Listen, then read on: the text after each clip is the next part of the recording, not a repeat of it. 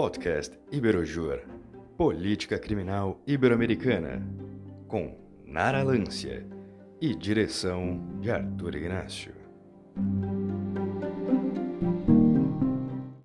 Olá, sejam muito bem-vindas e bem-vindos à nossa segunda parte do nosso sétimo episódio.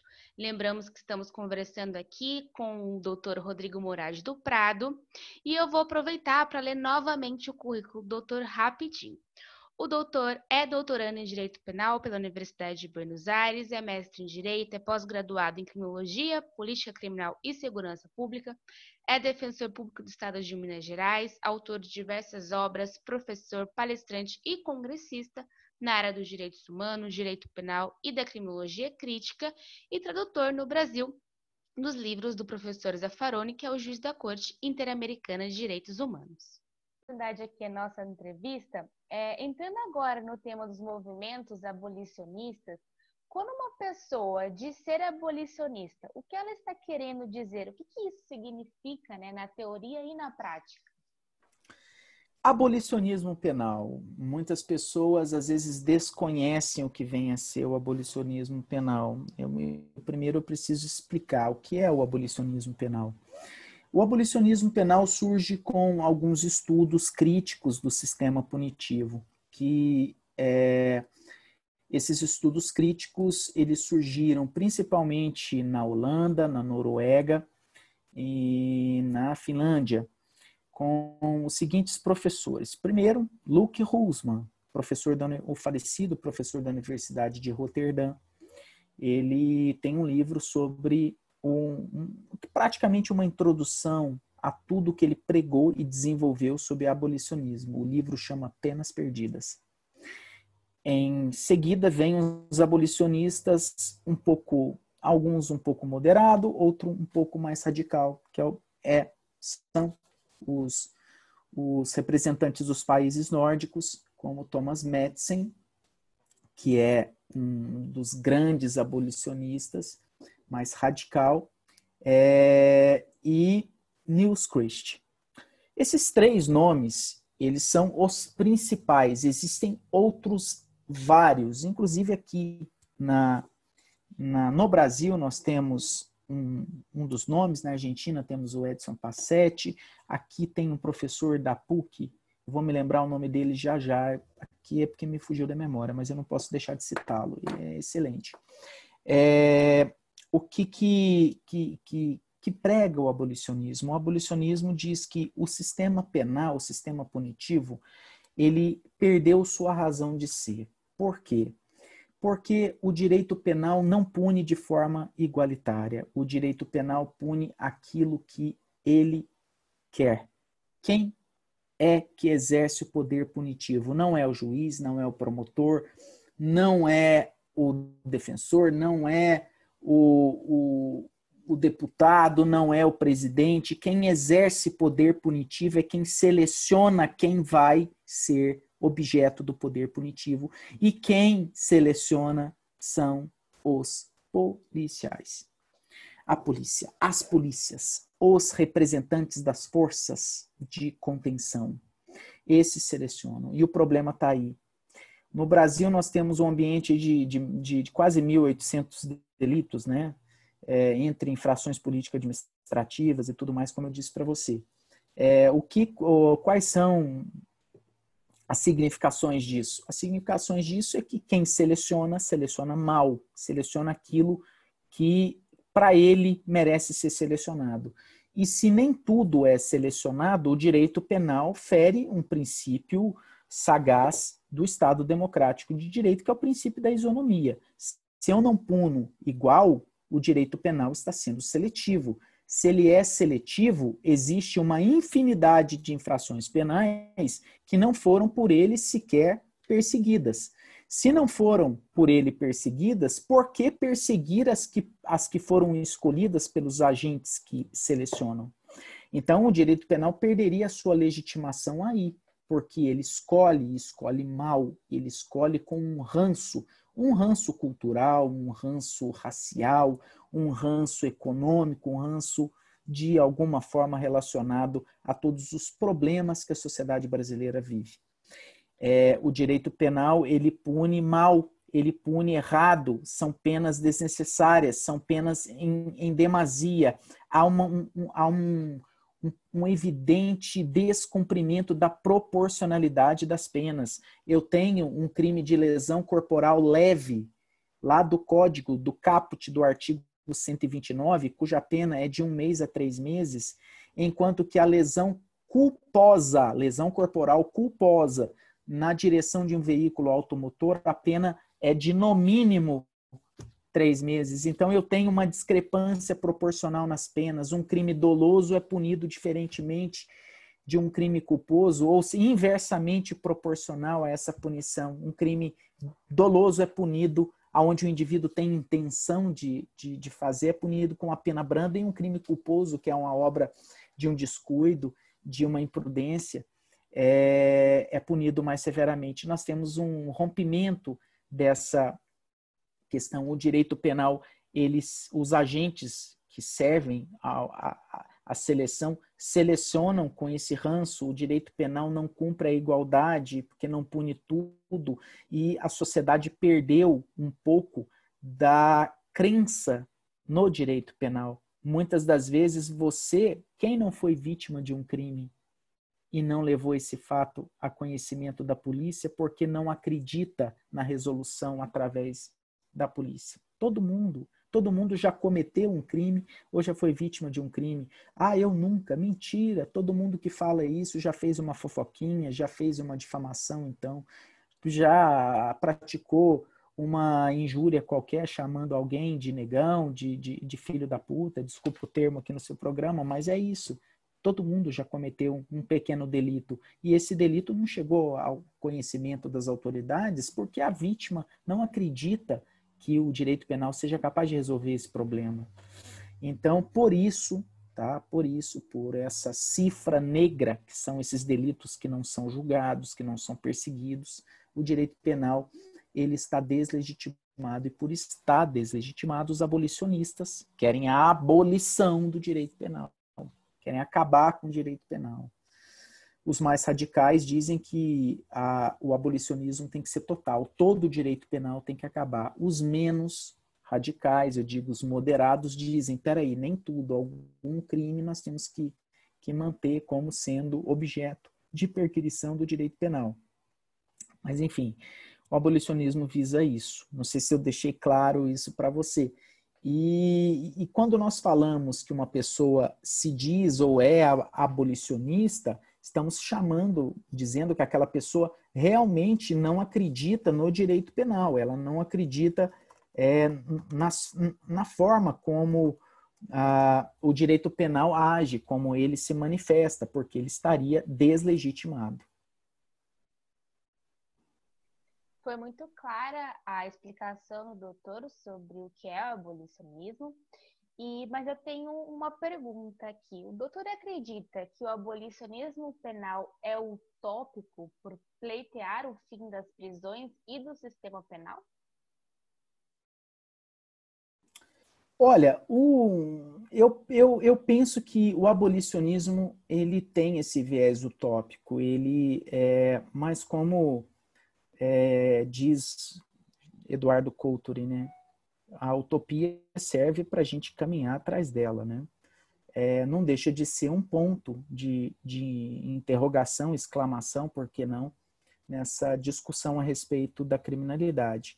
Eu não digo que o abolicionismo seja a solução.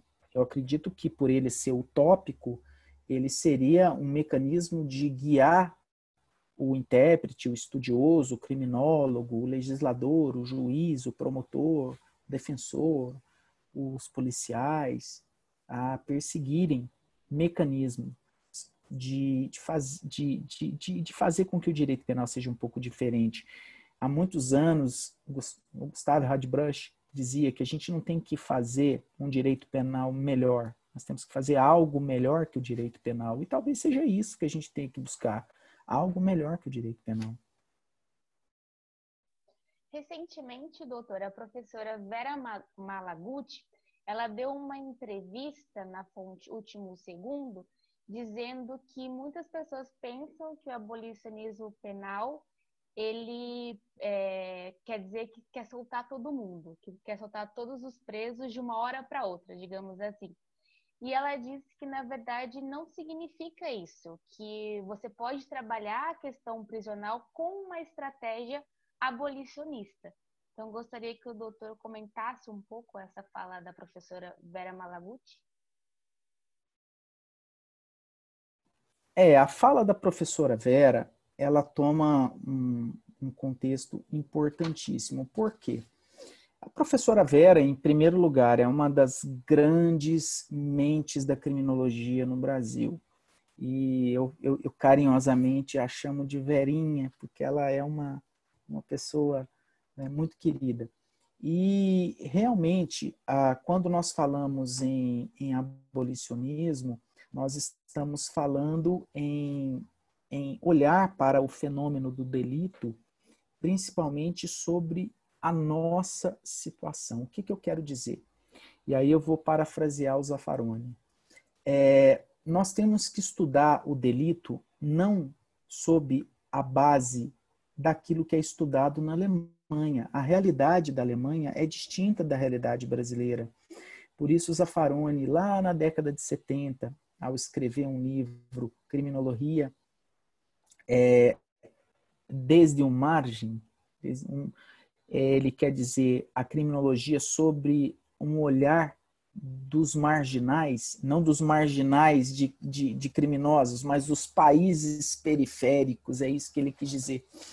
É, nós precisamos olhar o fenômeno do delito desde essa visão real nossa.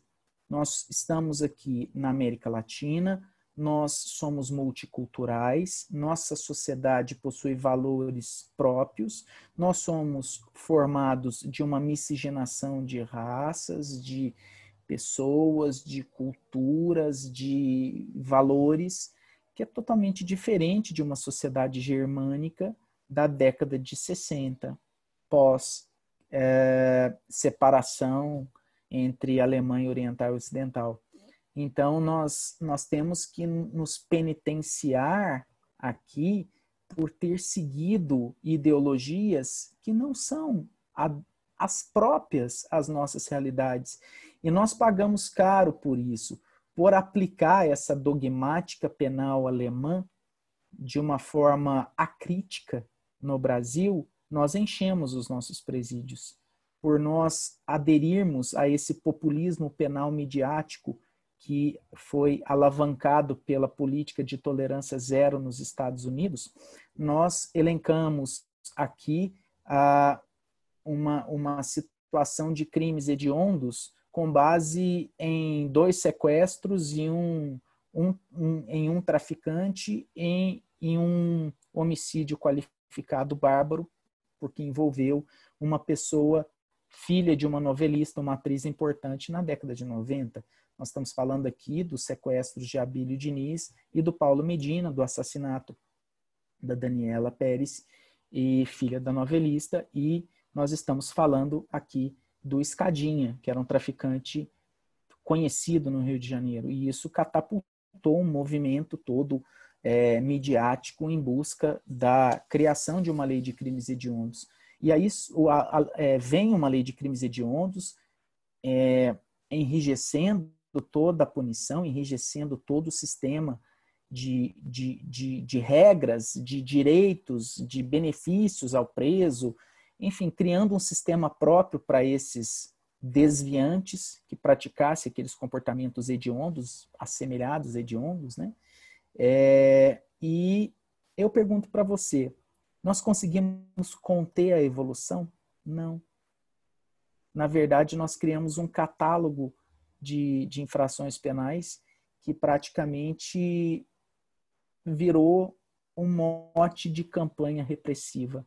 Os nossos agentes policiais passaram, olha, a regra aqui é a gente pegar os hediondos, os hediondos em primeiro lugar, que os hediondos vão cumprir uma pena mais drástica, uma pena com menos é, com uma menor evolução, é, uma, ou uma evolução mais dificultosa, melhor dizendo. Então, eu acredito que, que quando nós falamos aí de, de buscar alternativas e nós temos que pensar em alternativas factíveis a partir da nossa realidade.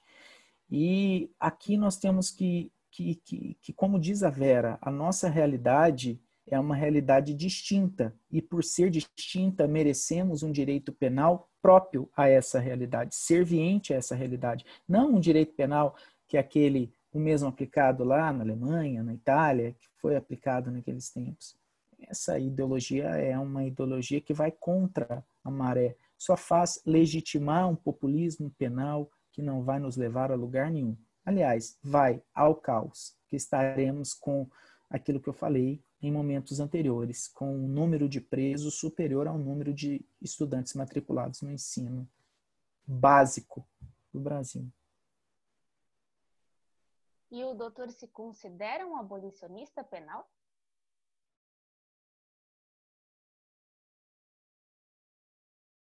É uma pergunta difícil. É uma, é uma pergunta difícil. Eu posso, eu posso dizer que eu me considero um, uma pessoa. Eu penso no direito penal de uma forma um pouco diferente. Eu não me considero bem um abolicionista, não. Eu acredito que o, que o direito penal, ele. O direito penal matou demais. O direito penal foi utilizado para Inquisição, o direito penal foi utilizado pelos estados totalitários, o direito penal foi legitimador de muitas mortes. Nós tivemos o maior assassino de todos os tempos foi o Estado. Em nome do Estado se matou muita gente. Em segundo lugar, nós temos a Igreja. A Igreja Católica matou muitas mulheres. E eu digo isso por quê? Porque são dados, estão aí. Eles não são, não é fruto de criação, são, são, são números. E através do direito penal, essas atrocidades foram praticadas. Eu penso que o direito penal ele não deve ser um instrumento colocado nas mãos do Estado para perseguir o cidadão. O direito penal não é um direito do Estado. O direito penal deve ser visto como um direito penal do cidadão, um direito penal limitador das eventuais atrocidades que o poder punitivo pode fazer. O direito penal sendo visto sob a ótica de quem está sendo imputado por um comportamento indevido. Um direito penal que seja aplicado sob essa ótica, um direito penal que puna aquilo que realmente importa, que obedeça à nossa evolução social, que respeite a nossa diferença cultural dos países centrais, eu digo países de primeiro mundo, países em que a direita radical está reinando, um direito penal em que a ótica seja outra que não a do Estado, é um direito penal justo. E eu, eu acredito no direito penal. Eu acredito que ele seja útil. Nós não temos resoluções para crimes bárbaros. Nós não temos resoluções para indivíduos que cometam atrocidades. Eu não tenho uma, uma, uma solução para a violência doméstica hoje que não o direito penal para situações mais graves. Então, diante disso, nós temos que entender o direito penal como se ele fosse uma ação afirmativa nesses vetores importantes que eu citei, mas sempre enxergá-lo sobre a ótica do cidadão, o direito penal a partir da perspectiva do cidadão. É o direito penal deve ser visto como um instrumento dado ao cidadão para se insurgir contra as eventuais arbitrariedades do Estado. Se eu enxergo o direito penal assim, eu retiro o, o alvedrio do Estado e, e deixo o direito penal mais humanizado. Mas, doutor, talvez é, a questão mais complexa, mais complexa que tenha ouvido nos últimos tempos é que a pena privativa de liberdade é democrática, não? Se nós pensarmos em democracia das penas, em estabelecimento de, de penas sob o enfoque democrático, nós temos que pensar em, é, sobre dois enfoques. A forma como elas foram estabelecidas é uma, elas têm limitações constitucionais, existem as penas proibidas, existem as penas permitidas e dentre as penas permitivas, é, permi, é, permitidas ah, pela nossa ordem constitucional e legal, eu tenho um sistema evolutivo e progressivo de seu cumprimento. Um sistema bonito.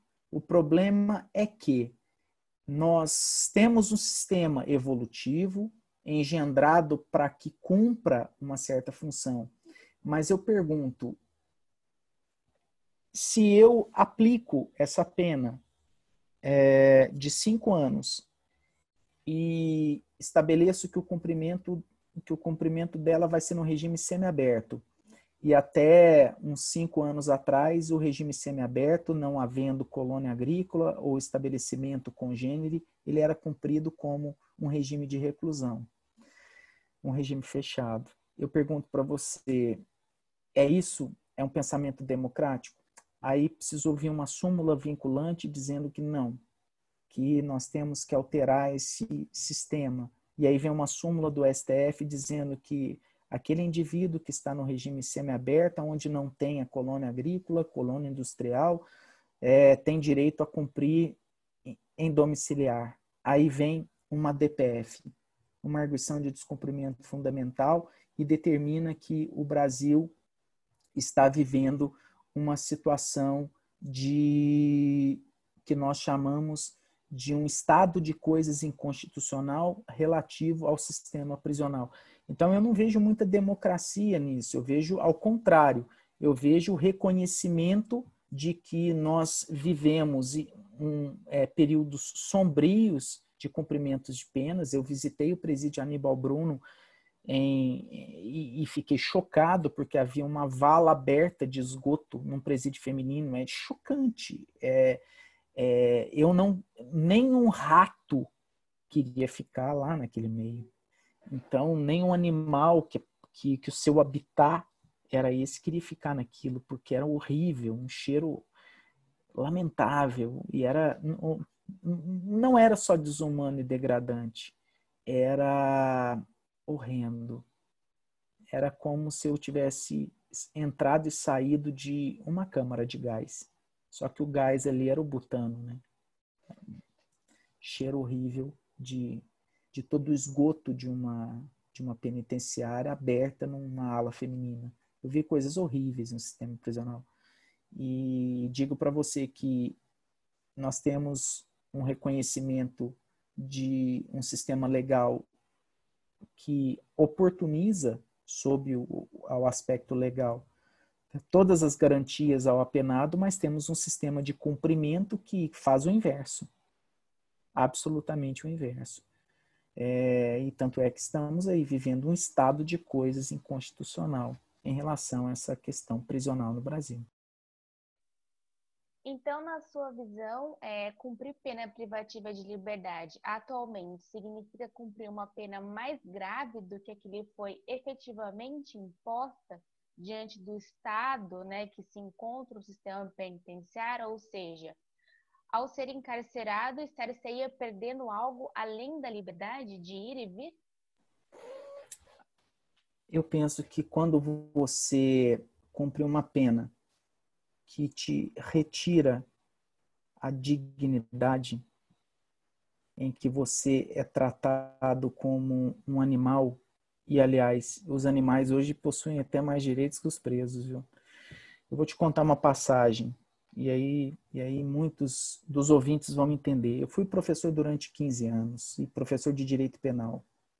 Uma vez eu fiz o seguinte experimento, é tipo um experimento da criminologia. No primeiro dia de aula, eu fui receber uma turma que estava indo para o quarto período do direito. Seria o equivalente ao segundo ano de antigamente. Esse quarto período era uma turma de alunos que faziam um curso matutino de manhã. Então eles não, eles não, é, muitos deles não trabalhavam. É, muitos deles ficavam, eram, eram mais jovens e optaram por fazer o curso de manhã e não noturno. E aí eu fiz o seguinte experimento eu levei todos para o zoológico. Lá no zoológico, eles não entenderam nada. Não, isso aqui é para a gente entender como é que é o aprisionamento, como é que são tratados os animais. Saindo de lá, nós fomos para o presídio. E as meninas entraram, não duraram cinco minutos lá, saíram chorando. Os meninos, muitos deles com náusea, vomitando, é, as, entraram na sala de aula, olharam para mim, aquela cara assim, vou desistir do curso. Eu disse, é isso que é a realidade. Agora vamos estudar como melhorar essa situação. Então, eu digo para você que é mais ou menos esse exemplo que eu tenho para te dar. Nossa, muito interessante esse exemplo é, que o doutor acabou de contar para gente, que, que demonstra bem a realidade prisional, né, atualmente. E, doutor, no seu livro, o doutor também menciona as denominadas velocidades do direito penal, que seriam quatro. Poderia nos explicar é, o porquê deste termo, né, velocidades, e o que cada velocidade penal significa? É, esse termo, velocidades do direito penal, ele foi desenvolvido por um professor da Espanha chamado Jesus Maria Silva Sanches. Na verdade, são, são velocidades de incidência do direito penal. Nós teríamos um direito penal chamado de primeira velocidade, eh, porque ele tem, por fim, a aplicação de uma pena privativa de liberdade. E daí, nessa situação, é, como está em jogo a liberdade do cidadão, já que o sistema quer aplicar uma pena de privação da liberdade, todas as garantias processuais são observadas ao imputado, ao acusado, ao preso. Um direito penal de segunda velocidade é, seria aquele direito penal chamado de reparador, porque ele tem a sua característica de visar substitutos à pena privativa de liberdade. Seria o direito penal desencarcerizador. A meta não é a privação da liberdade, é encontrar substitutos a isso. Suspensão condicional da pena, o denominado sursi, suspensão condicional do processo, que é aplicado nos juizados especiais. Nós teríamos aí a reparação civil dos danos lá dos juizados especiais como representantes desse direito penal de segunda velocidade. Em contraposição, já que eu tenho substitutos processuais, eu diminuo um pouquinho as garantias processuais do imputado. Já o chamado direito penal de terceira velocidade é o que nós chamamos aqui de direito penal do inimigo eu trato o delinquente como sendo inimigo do Estado, porque ele não respeita a coesão social. E para o inimigo eu não tenho que dar garantia alguma, ele é um inimigo, e como inimigo ele está em um estado de beligerância comigo, com esses valores sociais. Daí eu tenho estabelecimento de uma rigidez legal, uma, uma, uma inexistência de garantias. As garantias são praticamente que nulas, né, para não dizer inexistentes. Então, eu tenho um direito penal próprio a cuidar de um inimigo. Se você está numa guerra, o seu inimigo tem que ser combatido, ele tem que ser eliminado. Então, o direito penal do inimigo aplica isso. Já um direito penal de quarta velocidade, né, nós temos aí como surgimento dele na Itália.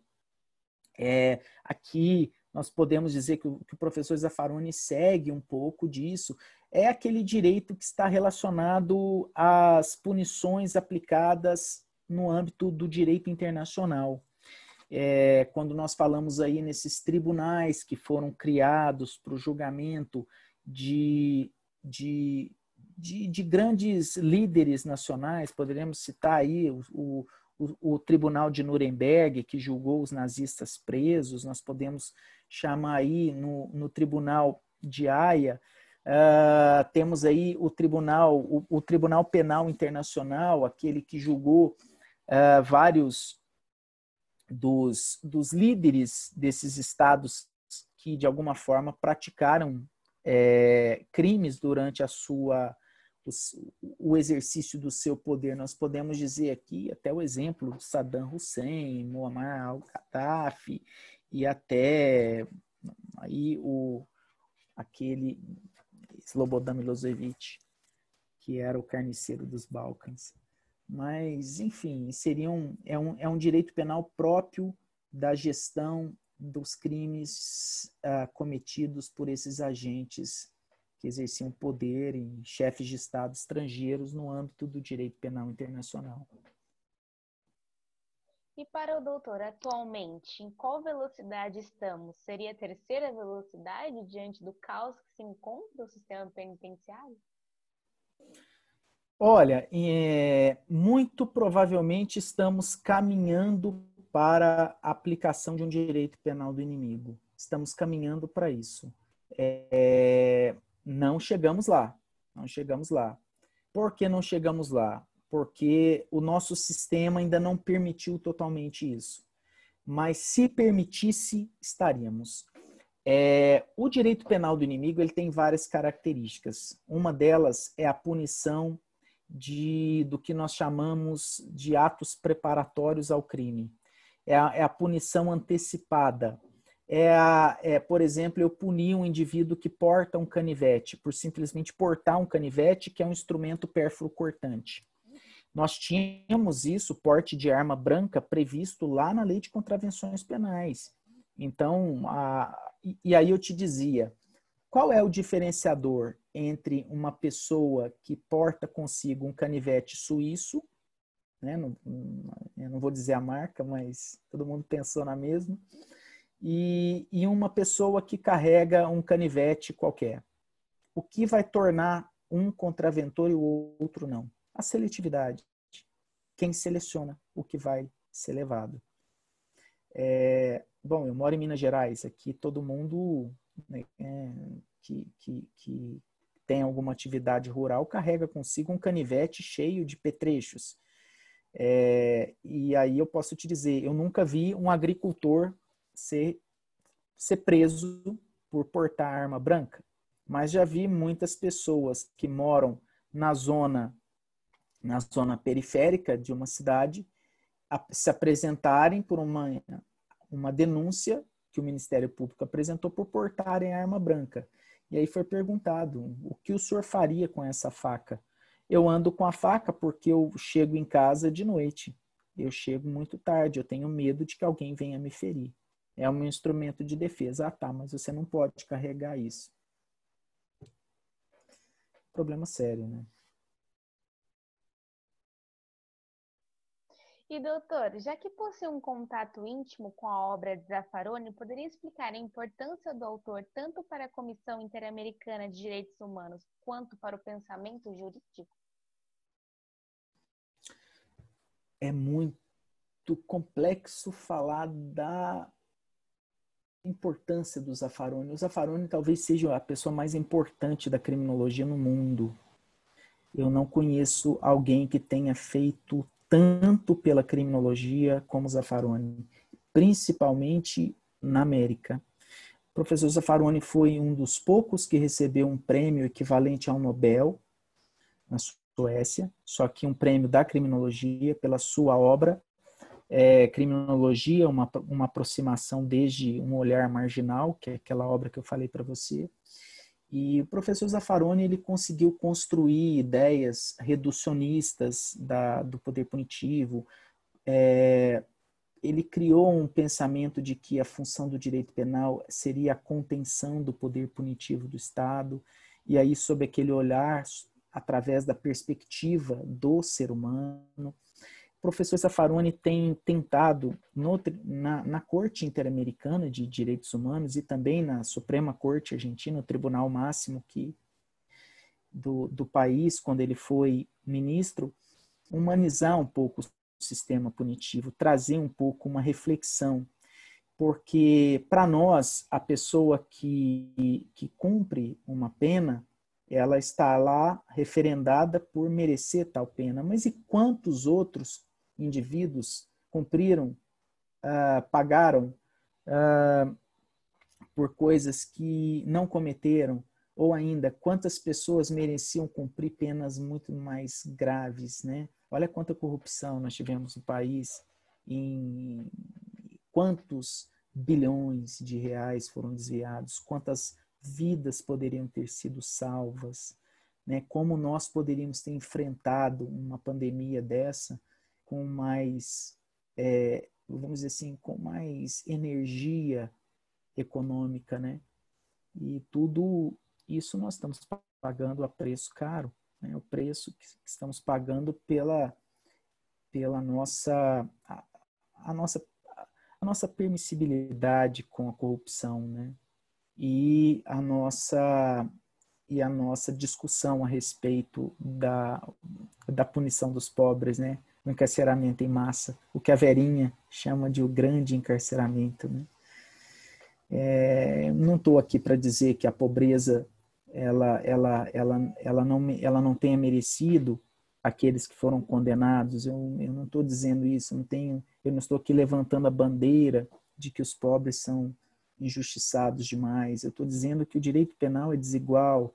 Se você, é, em uma audiência, está defendendo um pobre, é, o juiz trata o pobre de uma determinada maneira. Se você está defendendo um rico, o juiz muda, porque ele está ali diante de uma figura que merece um pouco de respeito social. Né? E aí vem a, a, a importância, o destaque da Defensoria Pública para tentar humanizar um pouco isso, acabar com essas discrepâncias. Eu posso dizer que o papel do Zaffaroni foi criar esse mecanismo e talvez ele, ele carregue consigo a, a tocha que ilumina todo esse nebuloso cenário punitivista.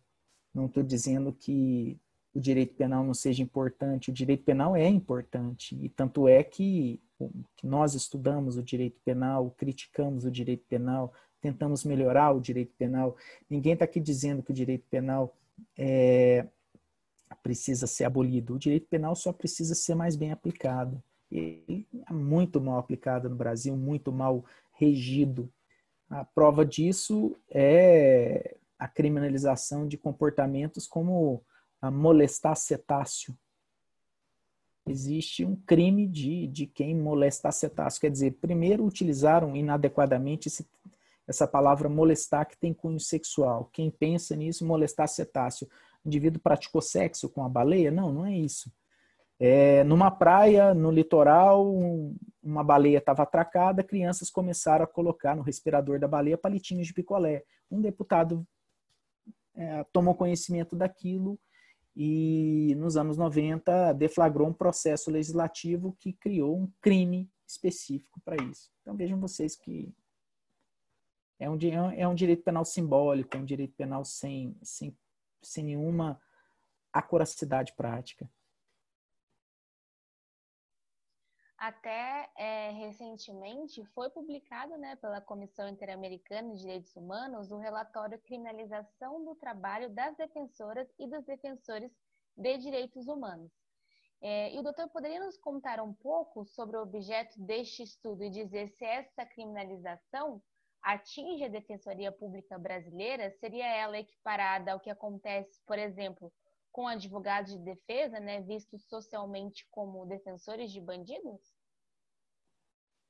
É um problema que eu já enfrentei, tá? Eu, é, eu costumo brincar o seguinte: primeiro, é, bom, primeiro que a Defensoria Pública é uma instituição um pouco nova, se nós pensarmos na, na no tempo de existência das outras instituições.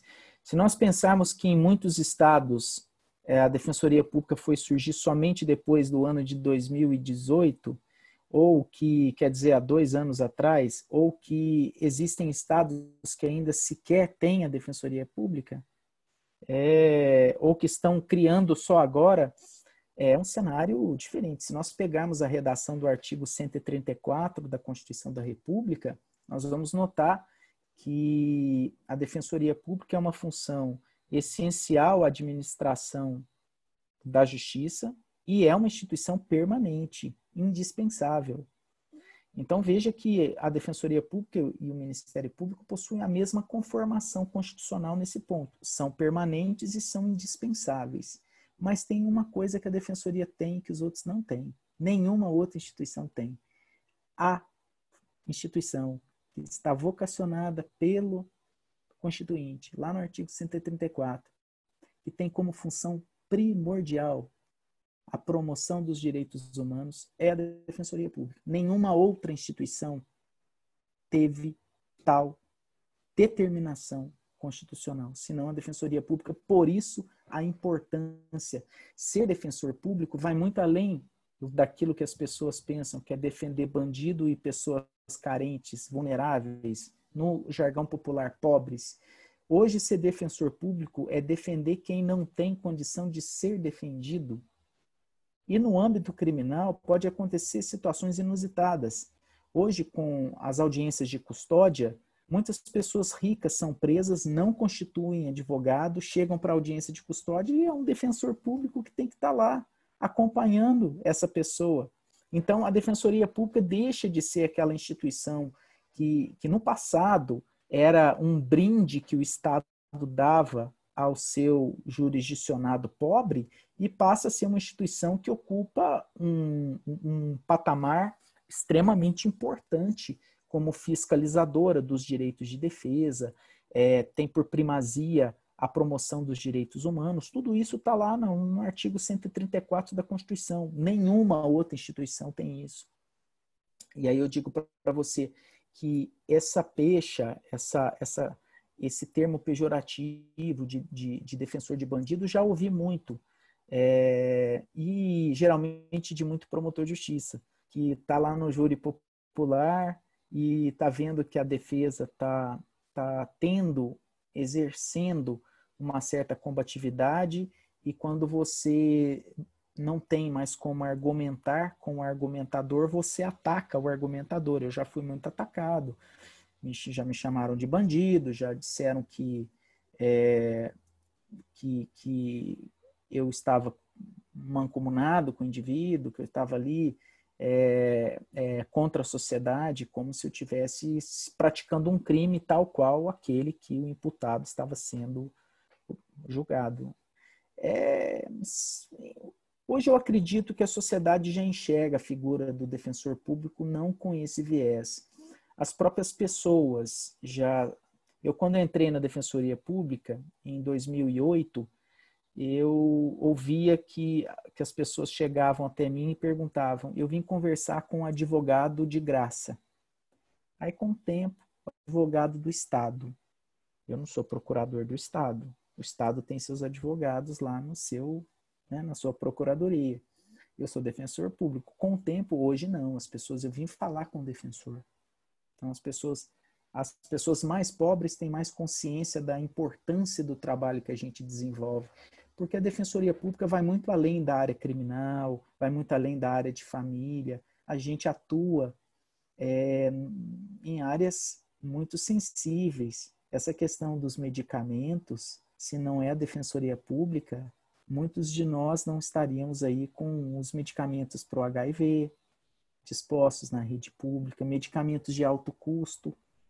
Muitas pessoas não teriam tratamento digno e pessoas ricas também, porque uma coisa é você ir lá na farmácia e comprar um remédio que custa 100 reais né, todo mês. Outra coisa é você ter que precisar de um, de um medicamento imunobiológico que custa 10 mil a dose e ter que tomar duas doses por mês. Pode ser uma pessoa riquíssima. Você não vai ter a mesma disponibilidade. Você vai para o SUS e você vai atrás da Defensoria Pública. Mas isso é um ranço que eu acredito que já, tem, já, já vem sendo superado. Mas para o doutor, quais são os efeitos dessa criminalização dos defensores? É uma tentativa destrutiva, né, de, de, de desguarnecer, de, de retirar a importância da instituição, né. A, a alocação do defensor público no banco do réu por estar defendendo o direito do réu ter um direito de defesa é uma manifestação desse punitivismo midiático, dessa, desse ranço, dessa, dessa persecução é, totalmente desnecessária, é, como se a punição resolvesse todos os problemas. As, as pessoas têm que ter em mente que um direito penal extremamente atuante, se um direito penal, se ele punir os 1.800 delitos e infrações administrativas ou político-administrativas que ele pretende, que estão previstas em lei, se o direito penal exercer isso, todos nós estaremos presos. Todos, sem exceção. As pessoas têm que ter em mente isso. Mas é aquela coisa. Enquanto estiver na classe C, não interessa a nós que o direito penal coloque esses indivíduos em masmorras, que os tratem como animais para o abate, que não considerem que sejam seres humanos, porque os crimes que eles praticaram são gravíssimos. E a pessoa está lá porque é, cometeu quatro furtos. Não tem justificativa para isso, né?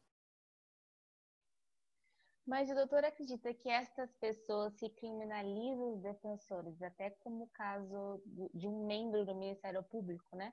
Que o doutor mencionou agora, é, essas pessoas criminalizam por não saber o significado de garantismo penal, por é, entender que garantismo penal seria como uh, sinônimo de impunidade? Eu acredito que no Brasil ninguém sabe o que é garantismo penal. Recentemente precisou o Luiz de Ferraioli vir aqui falar o que é garantismo penal. Senhores, vocês estão falando em meu nome sem a minha permissão, e foi agora, dois meses atrás. O professor Luigi eu, eu conheço desde 2007 e fez, ele já está bem de idade, professor Luigi, e ele precisou vir aqui para dizer, olha, tá, vocês estão completamente equivocados. Essa questão de garantismo penal, hiperbólico, monocular, isso não existe. O garantismo é uma coisa só. E em momento nenhum o garantismo penal está relacionado com um direito penal é, que, que, que não que de qualquer tipo de, de, de, de função, seja um direito penal do inimigo, seja um, um direito penal uh, que tenha uma, um, um, viés sistêmico ou que tenha um, um, um viés moderado, não é nada disso. É garantismo é uma coisa e a função do direito penal é outra. Garantismo visa o estabelecimento de regras mínimas para um processamento de um imputado no âmbito criminal. Eu preciso ter lei, eu preciso que essa lei seja prévia ao fato, eu preciso que essa lei venha do poder, que tenha poder para isso, eu preciso que eu preciso ter um juiz previamente investido da função judicante para julgar, eu preciso ter um acusador público ou privado, eu preciso ter defesa, eu preciso que a lei penal seja certa, que ela não admita vaguedades, eu preciso que essa lei seja escrita, eu preciso que essa lei seja impassível de, de conter uh, elementos que possam elasticizar o seu conteúdo. Isso é o garantismo, são as garantias mínimas para um sistema. Agora, dizer, ah, fulano é garantista. Eu já, eu já fui é, taxado por muitos de garantista. Eu não sou garantista, eu não trabalho com isso. É, eu trabalho com outro enfoque. Eu sou um criminólogo, é algo totalmente diferente. É, eu, não, eu não estudo essas questões, que para mim essas questões são tão básicas que nem precisam ser estudadas mais. Se, se eu tenho um estado de exceção, eu não tenho garantias. Então, não, aí sim eu preciso trabalhar garantismo. Aqui no Brasil, muitas pessoas veem a palavra do Luiz de Ferraioli como sendo sinônimo de, de, de libertinagem uh, penal e processual penal, e não é isso. É algo totalmente diferente. É aí que eu digo que as pessoas precisam, na verdade, conhecer criminologia.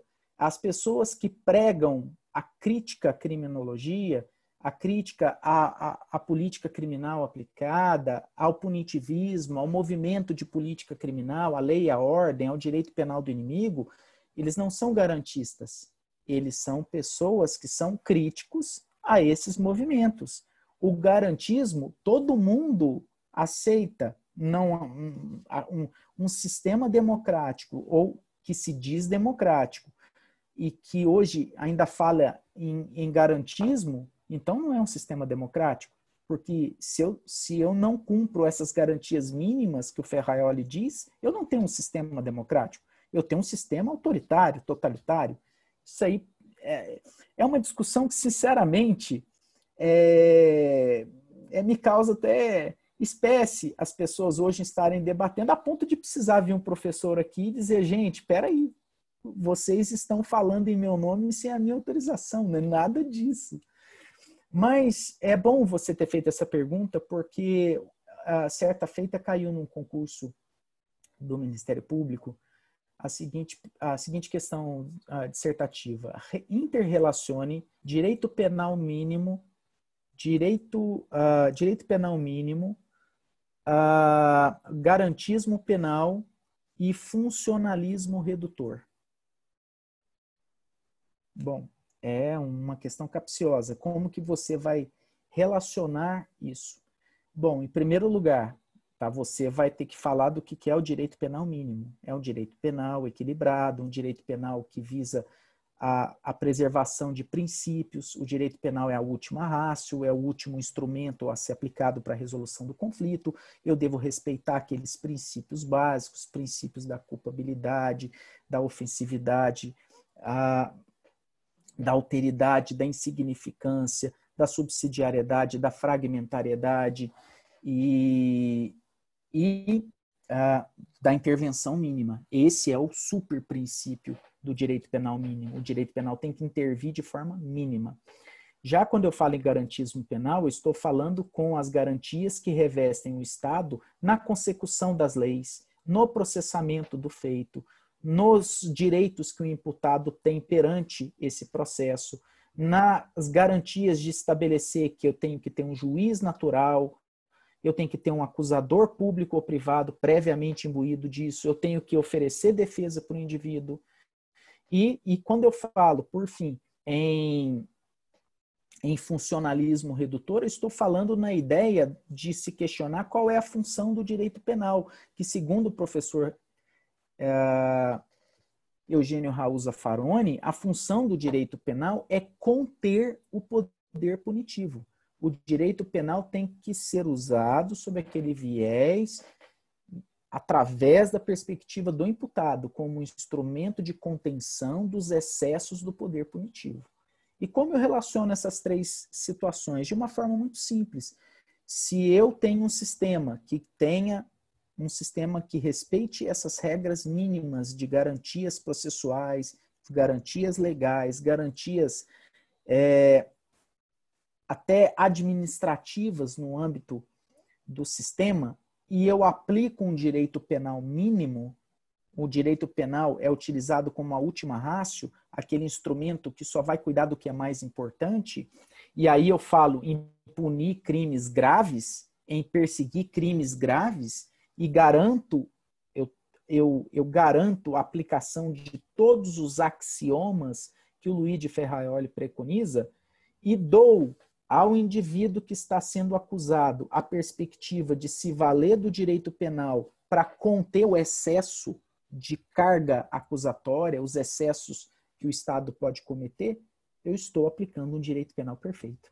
Um direito penal justo, um direito penal que, nossa, glória a Deus, é o direito penal sonhado por todo criminólogo, todo professor de direito penal que, que, que imagina utopicamente um direito penal justo.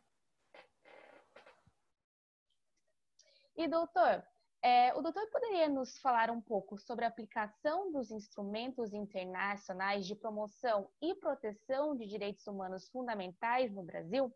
Como defensor público da vara de execuções penais, né, que tem um contato com a situação da, da população carcerária brasileira, acredita que esses direitos eles vêm sendo garantidos a esta parcela do povo brasileiro? A gente já conversou um pouco sobre isso, né? Mas se o doutor pudesse falar um pouco mais. É, o acesso à justiça tem sido viabilizado através de mecanismos próprios.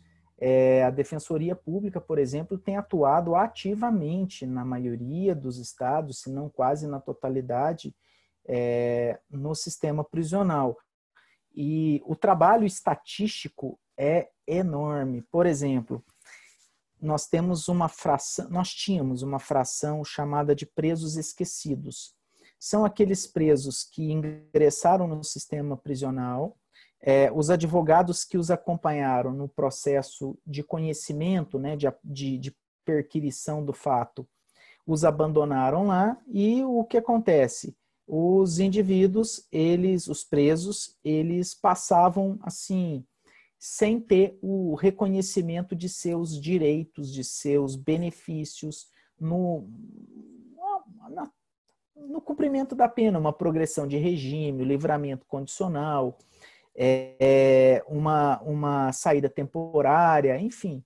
Chegava-se ao ponto de termos presos que cumpriram integralmente a pena num regime fechado.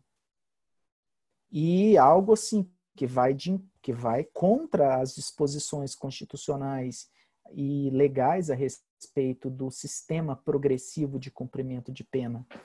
É, o que eu posso chegar a dizer que com essa viabilização do acesso à justiça no âmbito prisional, hoje em dia os presos estão cumprindo as penas adequadamente. Evidentemente que nós vamos encontrar alguns exemplos de que isso não tem sido feito, mas nada é perfeito. Mas imaginarmos que há, há uns 15 anos atrás, a, é, se falar em, em, em atendimento integral ao reeducando e transformar esse nome preso para reeducando era utópico e chegamos aqui, conseguimos isso, chegamos num ponto muito se eu, se eu viabilizo de uma forma adequada esses direitos, eu tenho praticamente que uma economia na, nessa aplicação é, econômico-político da pena. É, as pessoas precisam pensar um pouco é, de uma forma mais ampla e pensar que a nossa realidade, vivemos uma, um superpovoamento, uma superpopulação carcerária. Mas como vamos gerir isso? Nós vamos deixar o apodrecimento prisional, o preso sendo objeto de um verdadeiro movimento de apodrecimento na instituição prisional? E quanto custa isso para o Estado? E as indenizações pelos erros, pelo excesso? Ninguém se, se lembra disso.